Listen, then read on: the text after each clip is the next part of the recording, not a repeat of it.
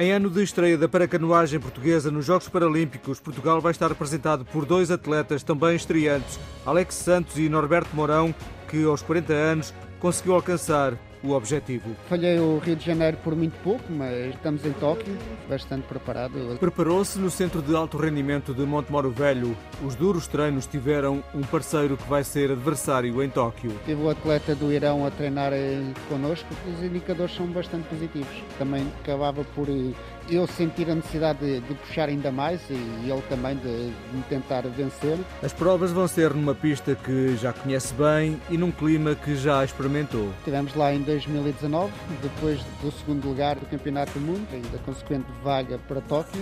A organização convidou os atletas para irem lá fazer o, o test event e acabei por eh, conseguir vencer o, o test event. E o fato de termos apanhado aquele calor, aquela umidade, o sair à rua, ficarmos logo com os braços molhados, a própria respiração e isso tudo, já tenho a certeza do que nos espera. Superar as dificuldades do clima e os adversários que são muito fortes é o que espera Norberto Mourão nos Jogos Paralímpicos. Não sei se estarei tão forte como os outros, eu espero estar. O primeiro objetivo passa sempre por entrar na final.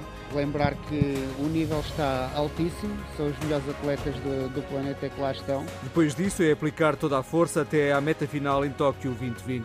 Até à meta o mais rápido possível, mas o objetivo passa sempre por entrar na final e conseguir o diploma olímpico. O que vier será bom, de certeza. A canoagem é tudo para Norberto Mourão. Após um acidente de moto em 2009, ficou biamputado dos membros inferiores e começou a praticar a paracanoagem em 2011. Primeiro no caiaque, onde ganhou quase tudo.